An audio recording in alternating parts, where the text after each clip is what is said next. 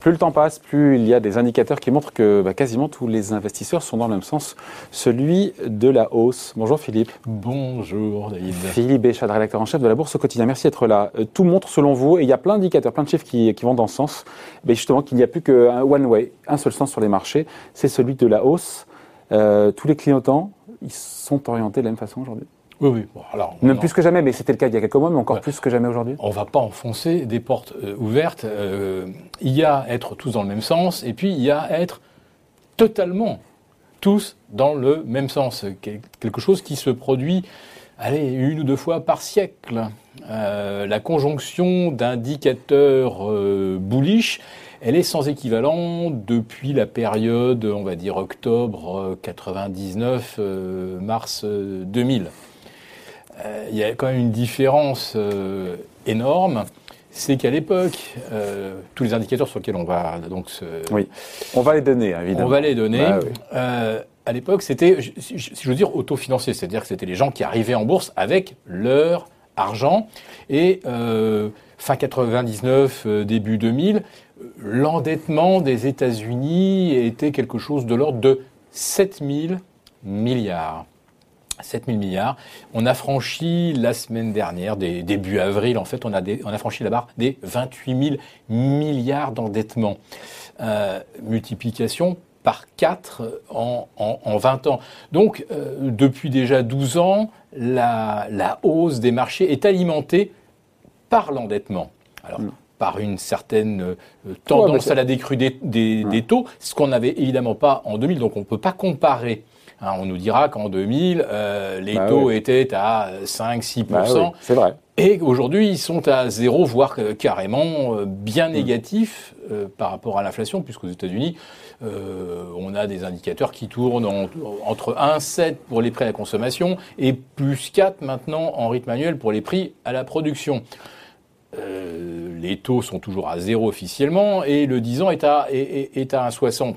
Donc si on fait un mix entre la croissance américaine anticipée en 2021, qui est de 6,5, une inflation qui pourrait atteindre les 3, et euh, Jérôme Powell n'est pas le seul à le dire, hein, Fred, euh, Robert Kaplan également. donc la moyenne de la croissance plus de l'inflation, c'est quelque chose qui tourne autour de 9,5, voire 10. Autrement dit, le taux neutre historiquement, et ce qui était le cas déjà en 2000, le taux neutre devrait être de 5%, compte tenu des anticipations qu'on a.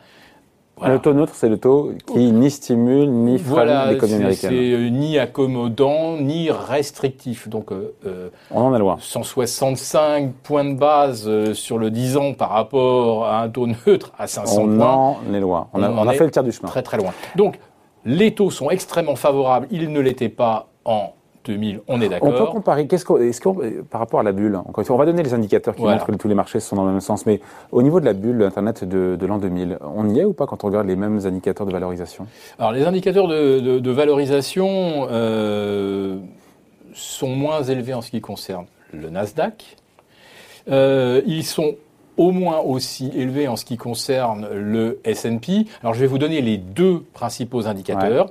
Donc le plus alarmiste qui est le ratio de Schiller qui indique 36,7 Hein, bientôt d'accord. Ratio de capitalisation des bénéfices. Sur les bénéfices. Donc euh, quand on va atteindre les 38 ou les 39, là on aura vraiment de la fièvre, je pense. Et euh, le, le, le calcul... Schiller, quelle différence Schiller entre le PER classique et le PER de Schiller? Alors il est le, le, Schiller est, est, calculé sur les euh, 5 dernières années. On lisse les bénéfices. On lisse les bénéfices, alors que le deuxième que je vais vous citer, qui est à 23,5, donc 36 à 23,5, vous dites, voilà, une différence de près de 50, ouais, c'est de 50%, euh, parce que là, c'est des euh, bénéfices euh, lissés sur 15 ans.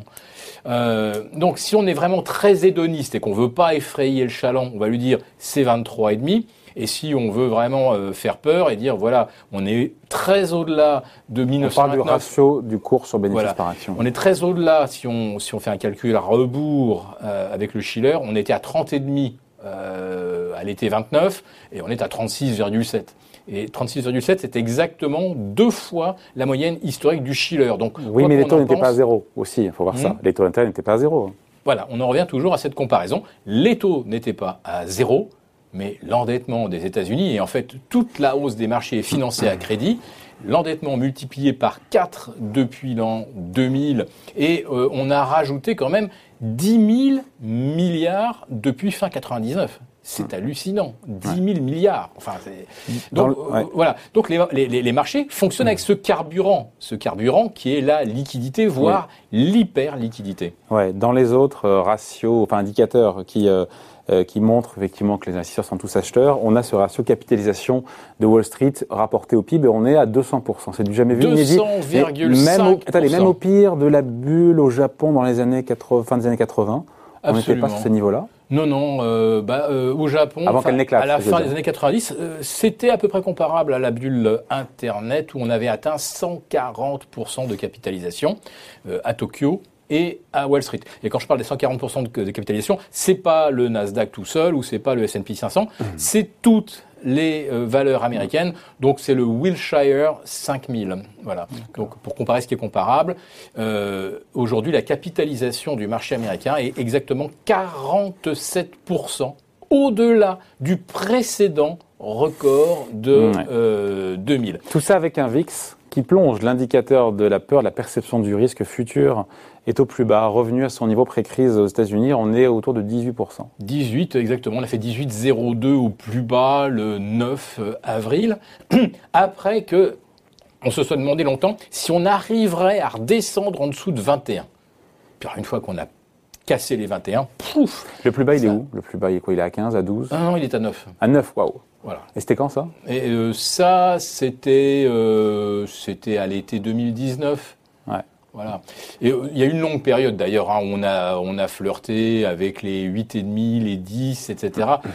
Bon, c'était c'était lorsque la, la, la, Fed a commencé à, à, réduire ses taux. Voilà. Donc on était dans, dans, des circonstances, on était vraiment dans l'anticipation euh, de, de, Après, de taux. Il y a un autre chiffre, 570 milliards de dollars. Ce sont les flux qui sont investis sur les actions à l'échelle de la planète. Bah c'est bien, c'est-à-dire qu'il y a du volume, ça monte, ça monte pas dans le vent, c'est une bonne chose. En hein. cinq mois. Oui, en cinq mois, pardon. Alors que cinq mois de quand à quand Juste à depuis novembre. Novembre.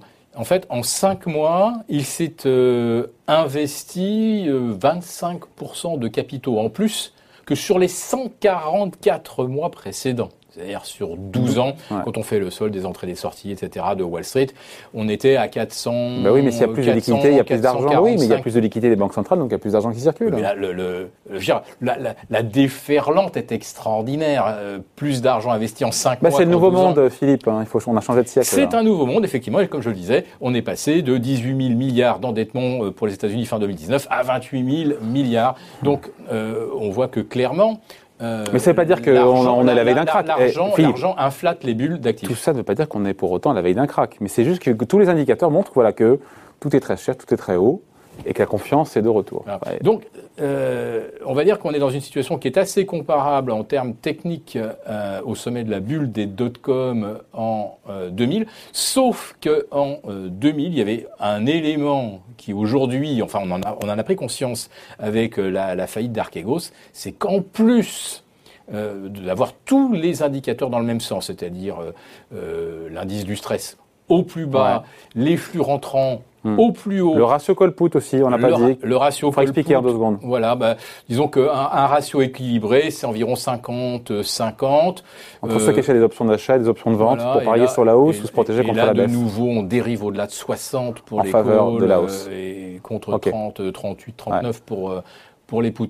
Donc, on, pour en revenir euh, à, à, cette différence, c'est que en 2000, vous aviez beaucoup de particuliers qui étaient euh, en levier, qui, qui, venaient acheter euh, les dot-com. Bah oui. Là, vous avez... Ils, achètent Tesla aujourd'hui. Et aujourd'hui, ils achètent Tesla, mais c'est surtout les institutionnels qui prennent énormément de euh, leviers. On l'a vu avec Archegos. Au départ, on s'est dit, est-ce qu'ils ont fait x5 Non, ils ont fait x8. Ah bah non, ils ont probablement fait x10. Donc la question, c'est combien y a-t-il de fonds euh, de type Archegos qui, avec une certitude qu'il n'y a qu'un sens dans le marché, et avec tous les voyants techniques au vert, qui euh, a été chercher le, levier le plus élevé, puisqu'il y a zéro risque ou apparemment il y a euh, zéro risque. Donc si vous avez des dizaines, des centaines d'archégos qui sont en levier 10 entre 5 et, 10, ça veut dire qu'en fait, le, marché a euh, une exposition notionnelle qui est euh, absolument colossal. C'est-à-dire que les 570 milliards investis, Ouais. En ce n'est peut-être que la partie de l'iceberg. C'est-à-dire que vous avez Émergée, cinq- la partie cinq- émergée. 570 milliards d'argent de, particuliers ou de family office qui viennent, mais une fois que euh, cet argent est placé, quel est le levier qui est adopté ensuite Ce qui est absolument colossal. Donc euh, si on était sur un levier 5 pour tous les institutionnels euh, type hedge fund qui ne sont pas vraiment régulés par les banques centrales, euh, on pourrait avoir beaucoup plus que 200% finalement Ouais. euh, de ratio capitalisation sur, sur PIB. On, on- on est peut-être à, euh, je ne sais pas, 400%, 450%. Je, je- je ne connais pas le chiffre, mais euh, euh, en, en prenant une hypothèse d'un d'un levier 2.5, je pense que je suis extrêmement conservateur. Autrement dit, il ne faut pas qu'il y ait de couac euh, sur la C'est ça, et on croissance. finit là-dessus. C'est ça. Faut Voilà. pas qu'il y ait tout ça plaide pour qu'il n'y ait pas de mauvaises nouvelles sur la croissance, sur les profits des entreprises. Mais en même temps, on les attend en hausse très forte euh, Oui, cette année. hein. absolument. Les derniers chiffres qu'on a, les dernières estimations pour le, T1, le tr- premier trimestre 2021, ça serait une hausse de 23,5 par rapport au Ah ouais. premier trimestre 2020.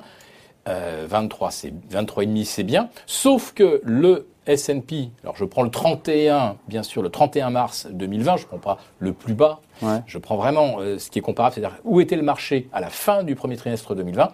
Le S&P a pris exactement 67% depuis le 31 mars 2020 et le Nasdaq plus 75%. Et là, on est en train donc de regarder un petit peu euh, la situation de, de- de chaque secteur et de chaque action. Et là, on découvre que 96% des composantes du S&P sont au-dessus de leur moyenne mobile à 200 jours. Ça me parle pas du tout, ça. Alors, euh, disons que lorsqu'on est au-dessus de la moyenne mobile ou qu'on a 50% des actions au-dessus de la moyenne mobile à 200 Ouais. jours, c'est-à-dire euh, 4 ans, c'est une moyenne longue Ouais. de 4 ans, on dit que là vraiment, la tendance là commence à, de- à devenir vraiment forte. La tendance haussière devient vraiment forte.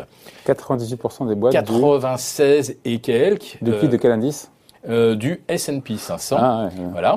Pour le Nasdaq euh, 100, on est également autour de 96-97% des composantes. Pour les valeurs financières, on est à 100%. Pour les euh, valeurs énergie, on est Hmm. à 100%. Faut- ok, on comprend l'idée. L'idée, c'est derrière, après, derrière, faut pas qu'il y ait de mauvaises nouvelles. Mais C'est si ça. vous voulez, si vous êtes à 100%, alors qu'on sait très bien qu'il y a beaucoup d'entreprises qui sont en, en difficulté ou qui ne survivent que grâce au roulement de leurs dettes et grâce à, à la, à Fed qui va racheter des émissions obligataires qui sont extrêmement fragiles, vous ne pouvez pas, euh, il n'existe pas 96% de valeur du S&P ou du Nasdaq qui se portent bien. Vous avez d'ailleurs plus de 40% d'actions qui ont terminé l'année 2020, qui s'est bien terminée, mais qui perdaient de l'argent. Donc comment toutes ces valeurs qui perdent de l'argent peuvent être au-dessus et, et voire planer à des années-lumière au-dessus de leur moyenne mobile, puisque l'on a des, des écarts qui vont jusqu'à 50% au-dessus de la moyenne mobile pour certains secteurs. C'est on- Donc, ce one-way on- du marché peut très bien se poursuivre, mais là, ça commence à devenir euh, assez tendu. Bah, il faut reconnaître que là, aujourd'hui, on- on- si on fait la liste de tous les voyants, ils sont tous au, au- au vert. Mais il y a un moment où euh, ça ne veut plus rien dire. Ça ne veut plus rien dire. Parce que parce qu'il y a tellement d'endettement sous-jacent. Puisque c'est la création monétaire qui a permis euh, de, tirer, euh, de tirer les marchés vers le haut. Ensuite, vous avez des, des leviers. On l'a découvert avec Archegos. Donc, euh, il faudrait, si vous voulez, pour que le- les valorisations actuelles soient soutenables, Ouais. il faudrait qu'au minimum jusqu'en 2023, donc les taux restent à zéro, Ouais, possible. avec une inflation à 3%, ou 3 et Oui, quelques, mais bon, le... je, je, je pressens que euh, le 10 ans américain, il n'a, il n'a qu'à peine commencé euh, son ascension. Donc il faudrait que la croissance soit supérieure à 6% jusqu'en 2023. On anticipe 3,8 euh, à 4% de hausse Sur du PIB 2022. américain. en 2022. Voilà, et c'est inférieur pour l'Europe. Donc, imaginez, on price déjà du 6, 6,5 alors qu'on en aura probablement pas plus de euh, 4. Et il faudrait qu'en plus, les entreprises, et toutes les entreprises, voient leurs bénéfices annuels progresser de au moins 40% pendant 3 ans. Par Et- an Par an. 40% pendant 3 ans, et alors, et seulement alors, le S&P retrouverait ses niveaux de valorisation, tenez-vous bien, de l'été 2007, quand il était déjà à son précédent zénith. Voilà. Donc il, faut une conjonction de miracles pour justifier les niveaux de valorisation. De miracles hum, conjoncturels effectivement, pour euh, justifier ça, et en espérant que la bulle obligataire n'explose pas entre-temps. Voilà, on n'y est pas encore non plus. Merci beaucoup. Point de vue signé Philippe Béchade, rédacteur en chef de la Bourse au quotidien. Merci Philippe.